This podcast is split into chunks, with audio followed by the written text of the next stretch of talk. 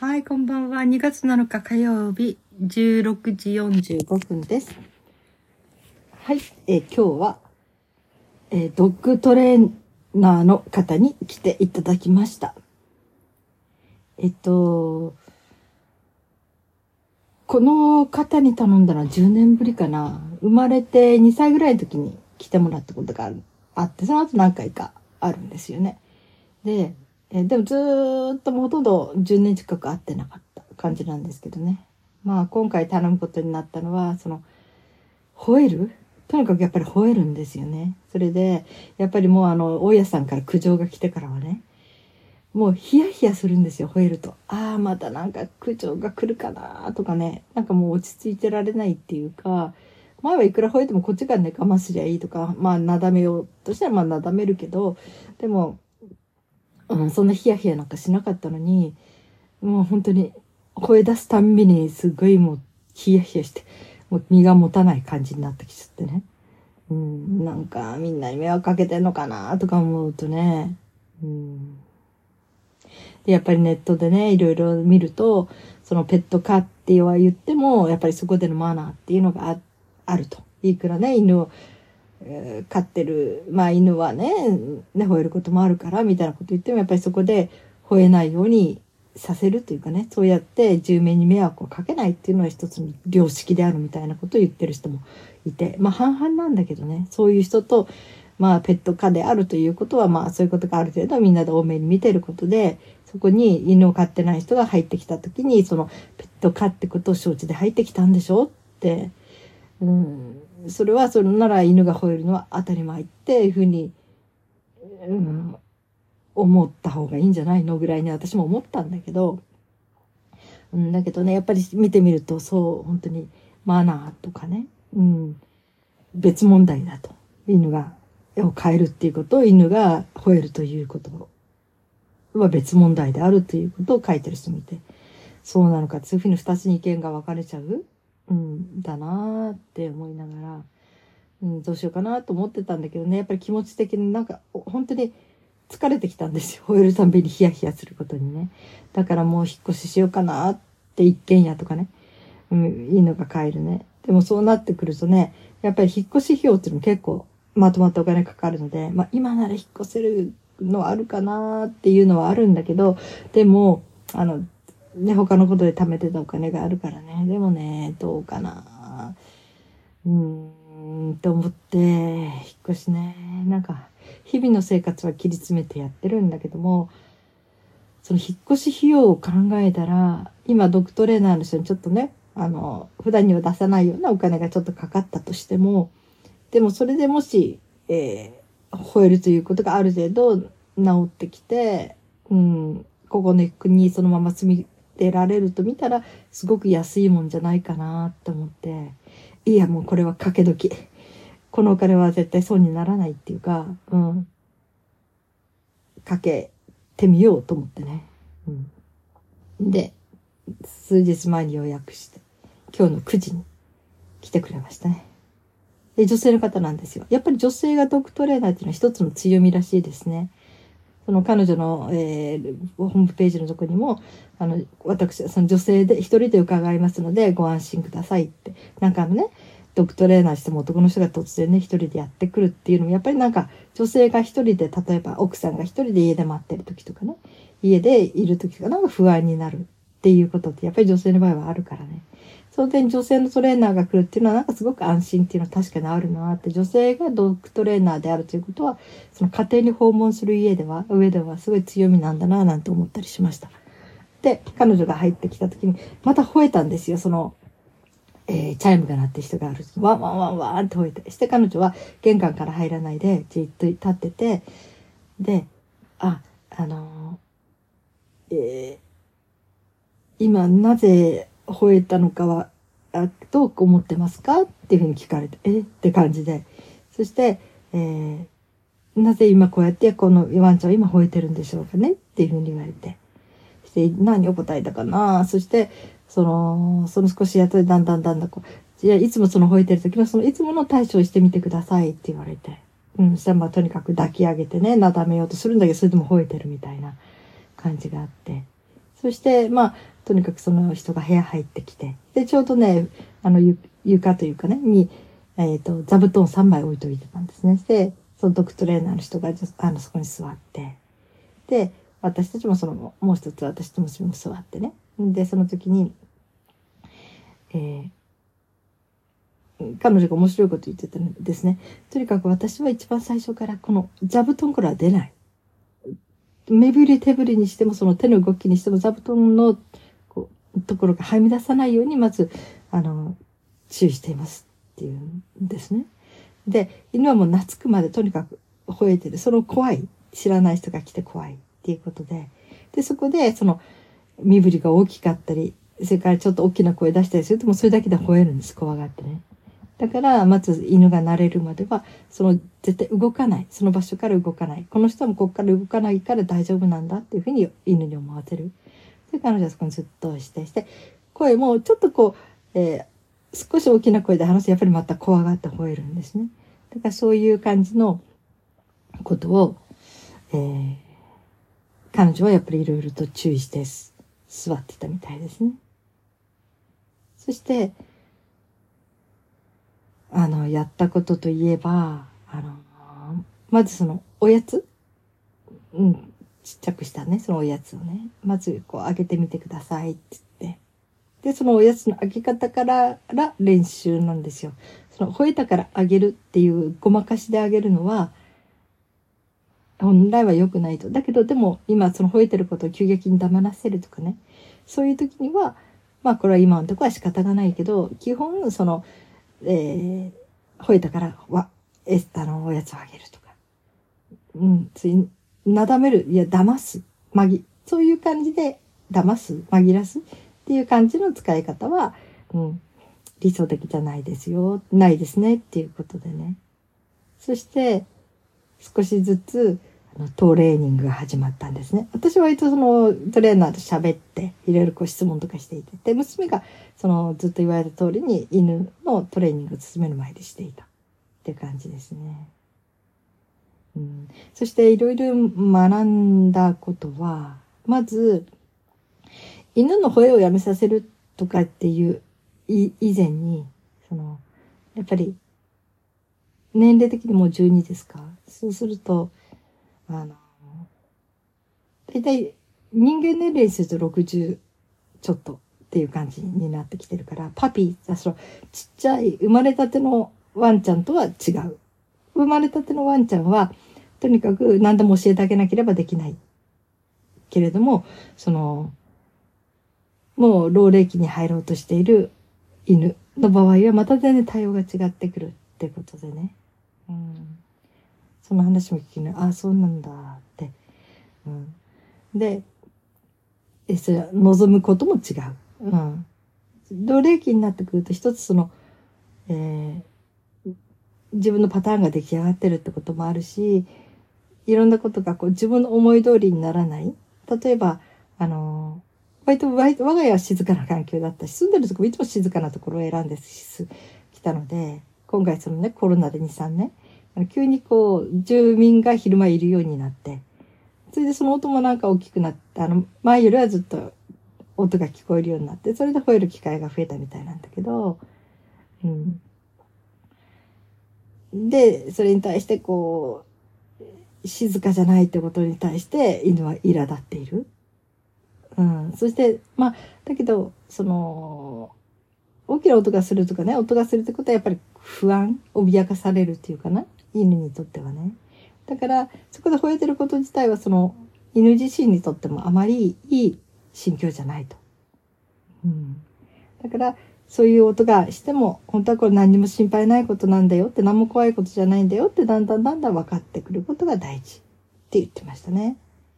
うん。そしてそのトレーニングの、要はいろいろ、その少しずつ進めていくんだけど、その時に、私が見てるのは、一番見てるのは、その、えー、気持ちの、えー、高まりと落ち着きを私は見てるんですって言うんですね、その人ね。で、わーんって吠えて、ワンワン吠え出した時はもうマックスに達しちゃっても自分のコントロールが効かなくなる。それがもうワンワンワンって吠えてる時で、そこから少しずつこう落ち着いてきて、で、で、だんだんだんだん余裕が出てきて、うん。あの、気持ちが、あの、割と柔軟になってくると落ち着いてくる。うん。っていうね、その波をまず見ているっていう話で。だから、その、マックスのとこまで行って、もう、吠え、なんていうかな、感情がバーッと高まる、その怖いとかね。そこまで行く前に、てかまた行ったら、それを少しずつこう自分で落ち着かせていくためのその訓練っていうのは、えー、できますからって言って、まあね、年取ったらいろいろ変わらないとか言うけど、でもそういう訓練は少しずつできるし、脳トレにもなりますよって言ったんですね。老犬っていうのは刺激を与えないと、やっぱりこうね、いつもと同じルーティンとかいつもと同じことをしていて、こう退屈になっていく。だけど、こう、えー、自分をコントロールすることを覚えたり、それからちょっといろんな刺激うん。例えばね、あの、ちょっと吠えそうな時にこう気を紛らわす。集中をずらすためにこう、えーおやつをちょっとポン遠くに投げる。で、それを、えー、なんていうかな、本人がずっと追っていくまで、こう、何も手も出さないし、指差しもしない。で、本人がこう探す。そして、あのー、やっぱりね、普通の犬よりもね、なんか、犬って鼻がいいって思ってるなかなかその匂いでそのとこにポンって飛んでいかないっていう話をしたら、で、やっぱりこう、歯周病関係あるんでしょうかね？って言ったら、その歯周病っていうのは鼻の方の中の何かを傷つけちゃうこともあるから、やっぱり鼻が効きづらくなるっていうのはあるかもしれませんねって言ってたんですよ。うん、ただ、犬が鼻がいいっていうのは、鼻がすごく強く、あの、鼻、な、効く、すごく匂いを感じるっていうことよりむしろ、えー、うん、幅が広い。要するに、えーこの匂いは、例えば何々の匂い。例えば誰々ちゃんの、ワンちゃんのね、おしっこの匂い。この人はこのおしっこは誰々の匂いとか、同じものでもそういうふうにいろんな、こう、分類できる匂いを嗅ぎ分けられる。で、現代のなんかその研究とかね、いろんなあれで上がってるけど、その人間のその癌、なんだっけね、膵臓癌か肝臓癌かで匂いが違うらしいんですよね。なんだっけ、尿だったかな、血液だったかな。それをね、匂い嗅がせると犬はわかる。そして、あの、どっちの癌なのかね。うん、だからそういうことにも犬は使われてるって言ってましたね。だからそういうふうな嗅ぎ分けができる、そういういろんな種類のものを嗅ぎ分けができるという意味での本当に匂いの、えー、ことに対する鋭敏さっていうのは犬にはあると。っ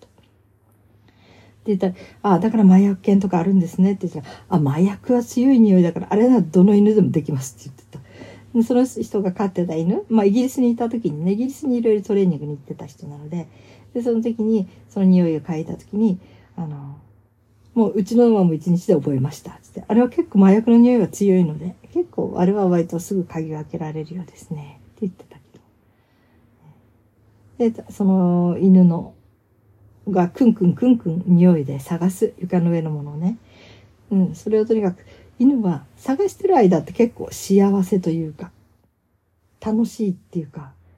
生きがいというか、っていうのはもともとの犬の習性？らしいですね。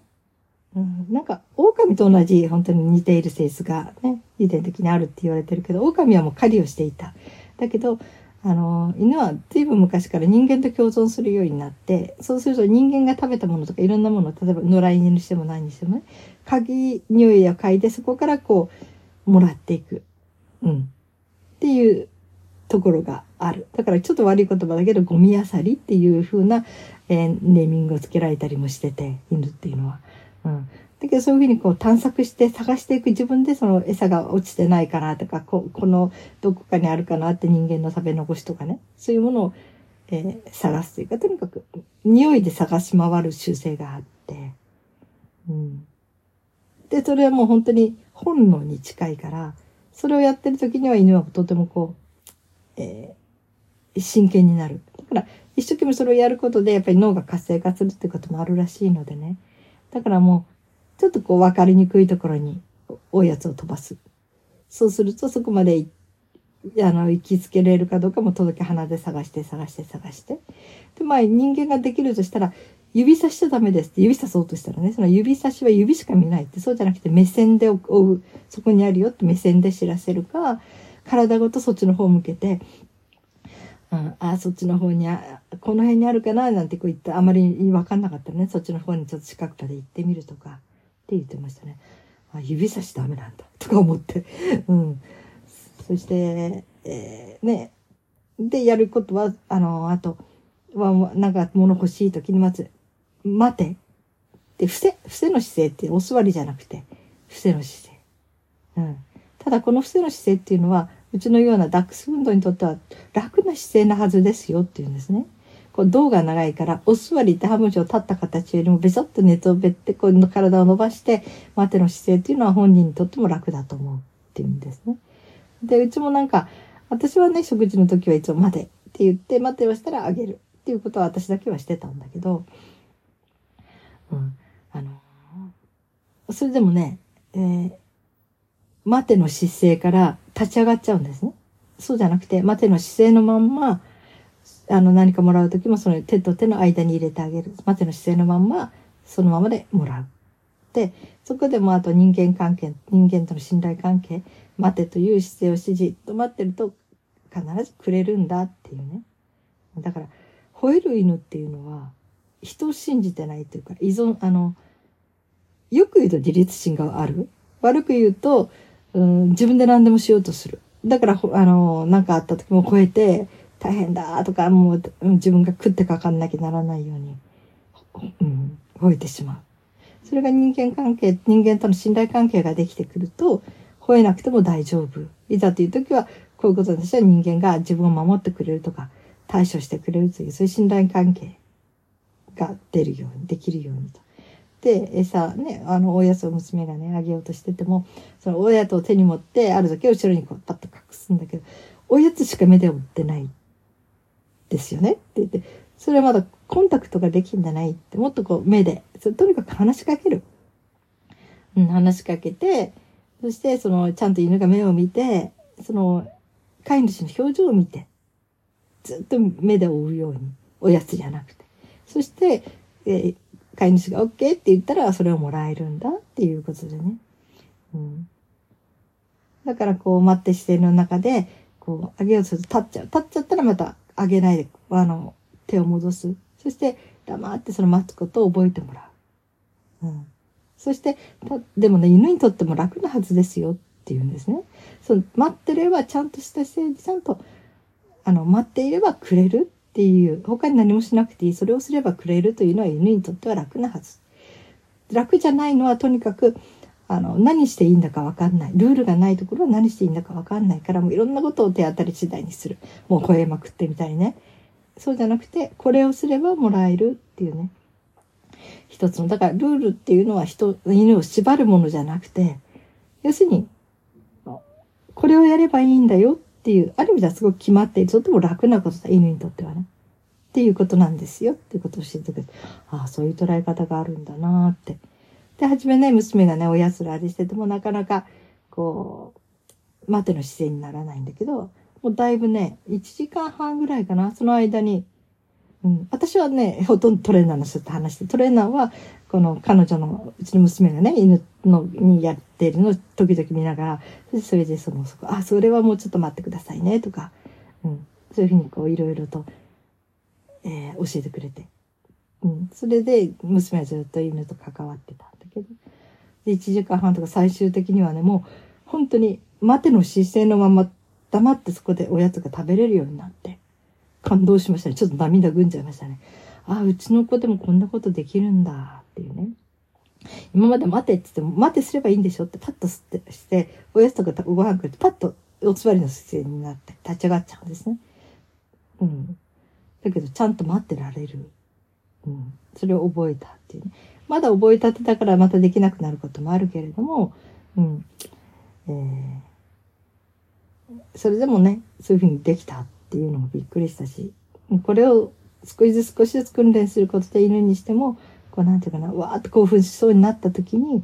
自分でその待ての姿勢をすることによって自分で自分をこうコントロールしていく。自分の高まりそうな気持ちを穏やかな方にだんだんだんトーンダウンして、うん、自分でその望ましい声ができるように、自分でそういうふうに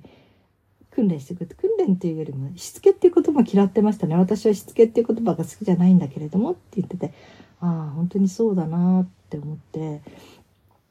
そのね、2、3歳のね、パピー、赤ちゃんの犬なら1、2歳か、あの、教えるってことは必要になってくるけれども、もう、こういうふうに年を取って、ある程度成人した犬、成犬、でも老齢期に入りかけた犬は、そのパピーと同じ扱いじゃダメって言って、そしてそこでしつけじゃないんですよねって、これからするのはって言って。そうだなって、私もしつけっていう言葉はなんかね、上から無理やりなんか押し付けるような、なんかしつけっていう言葉は好きじゃなかったから、いや、なんかこの感覚いいな、合うなと思いながら。うん。そして吠えてる状態っていうのは本人にとっても幸せじゃないから。で、私その話したんですね、そのマンションで。そういう、あれだってね、うるさいとか言われて、でもその時にね、でも犬って吠えるもんでしょと思ったって言ったら、この人が、いや、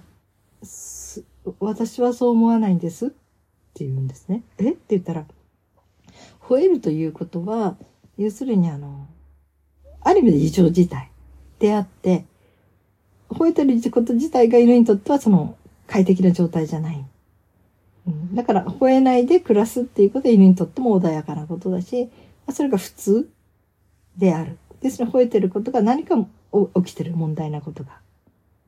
うん、ストレスだったり、不満だったり、それ自分の気持ちを曲げれないとかね。みんなが思い通りにならないとか。なんかそういうね、いろんなことね。うん、だから、うん、本来は犬は吠えないで暮らせると言っていました。あ、21分になりましたね。なんかすごく勉強になりましたね。そして実際にこう、こういう話もしてました。あの、人間はね、えっ、ー、と、朝、昼、晩って食べる時間決まってるけど、犬はもともとそんなことは決まってなくて、朝ごはん、昼ごはんっていうね、そういう時間に、あの、あげるっていうのが人間の都合であって、犬にとってはこれはあまり自然なことじゃないと。犬はもう一生懸命ずっとこう食べ物を探して、あそこにあったら食べたっていう生活をして、自分で見つけて探して食べたっていう生活をしていたから、だから、あの、このご飯をあげるっていうことは、もうお皿に乗っけてそこにポンと置く時間が来たらっていうのじゃない。もったいないって大事なそのね、ちょっとね、そういうトレーニングに使えるような、ちょっとご褒美としてね。ならそのご飯も、あの、時間関係なく、例えばお客さんが来て緊張しそうな時とか、あの、なんかね、そういうチャイムが鳴りそうな時とか、なんか、こう、僕自分がコントロールできそうじゃないような時が出てきた時に、そのご飯、一日自分にあげるご飯って大体決まってるから、それを、例えば、あの、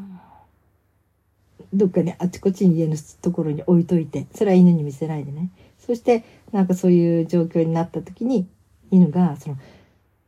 ご飯探しを一生懸命することで集中していく。うん。そういうふうに使えるからもったいないですよってご飯をその時間時間に決まった時間にあげるのはって。うん、せっかくそうやって、あの、使えるんだからっていうことでね。まあ犬もそうやって探して食べる方が楽しいみたいだし。じゃあ私が、ああ、でもドッグフードならでね、あれかもしれないですけど、うち手作りのなので、お皿に入れた方がいいんでしょうかねって言ったら、ああ、手作りご飯だとちょっと難しいですねって。それならちっちゃいタッパーとかありますか？って言われて。うん、なんかそのタッパーをに入れて、でできるなら蓋もした方がいいですねって言うんですね。で、蓋に入れたタッパー、それでも犬には匂いがある程度わかるらしいから、で、こう、どっかにこう、宝探しみたいに、あちこち置いといて。そして探してそこに行って見つけたよってなった時に、ああ、見つけたねすごいねって言って蓋を開けてあげる。そこで初めて蓋を開けてあげる。で、そこで犬と人間が協力し合う？犬も、ああ、これ開けてって言ったら、うん、じゃあ食べてねって感じで、こう、そこでなんか協力関係が生まれるから、その犬が何でも勝手に自分で何かするんじゃなくて、えー、人を信じるっていうことも学んでいくっていうね、欲しい食べ物は自分で全部勝ち取るんだみたいな、うん、そんな感じじゃなくて、うん、だからそれもとても信頼関係を育てる上にいいこと。そうやって見つけて、ここにあるよ、お母さん、みたいなね。って言った時、分かった分かった、今開けるね、待っててね、って言って、なんかそれを繰り返すことで、要するにそんな自分から躍起にならなくても、ちゃんとしてくれるんだ、とか、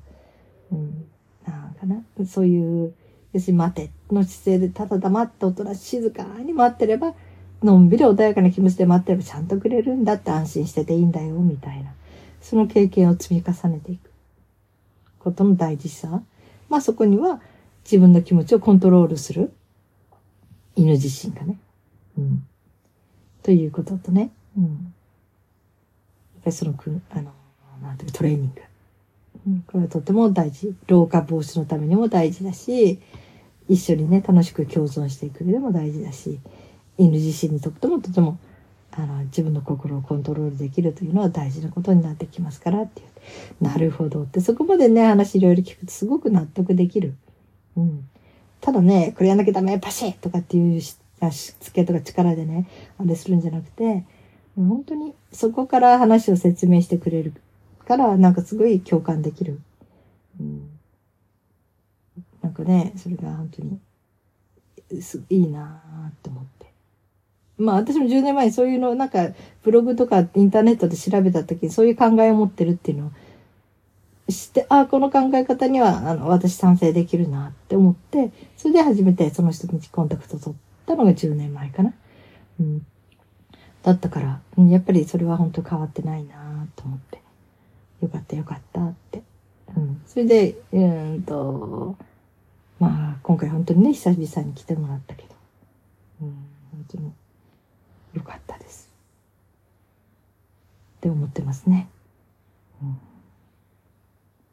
まあ、そんなんで、えー、まあ、今日長くなっちゃいましたけど、うん、ドッグトレーナーの方に来ていただいて、とても有意義な時間を過ごせました。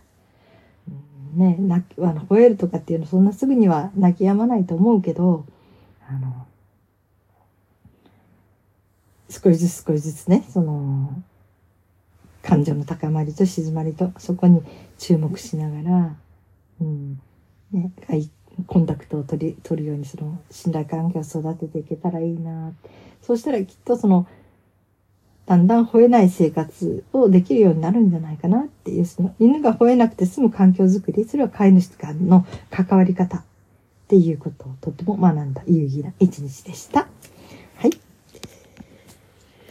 あ、長くなりましたね、今日はね。はい。えー、皆さん、今日はどのようにお過ごしになりましたでしょうか？はい。今日も生きていてくださってありがとうございます。それではまた明日。